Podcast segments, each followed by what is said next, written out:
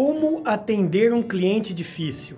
Sabendo que ele não é impossível. Como assim, André? Cliente difícil não é cliente impossível. Na verdade, não existe cliente difícil, existem, existem comportamentos que não foram compreendidos.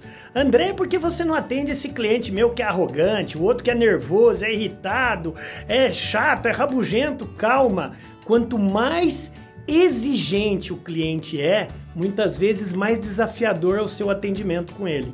Então, como você pode atender bem um cliente? Primeiro, não considerando que o cliente é impossível, é, não considerando o cliente difícil, mas não impossível. Ele apenas está desafiando você a atendê-lo. Então, a primeira coisa, separe a pessoa do problema.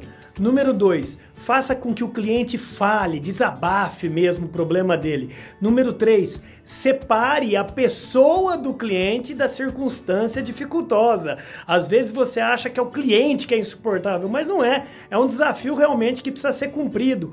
E lembre-se, reclamação de cliente é uma consultoria gratuita. Sam Walton, fundador da Walmart, falava o seguinte: que o cliente mais difícil é aquele que não entra na sua empresa e não te fala o motivo. Então, cliente difícil não é cliente impossível.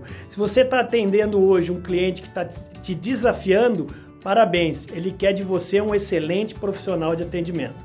Bora brilhar? Se você gostou desse vídeo, dá um likezinho aqui abaixo, comente, compartilhe e manda para o maior número possível de pessoas esse vídeo com certeza você vai estar ajudando o Brasil com atendimento ao cliente muito mais profissional. Meu nome é André Ortiz, o eterno professor aprendiz que torce muito pelo seu sucesso. Bora brilhar!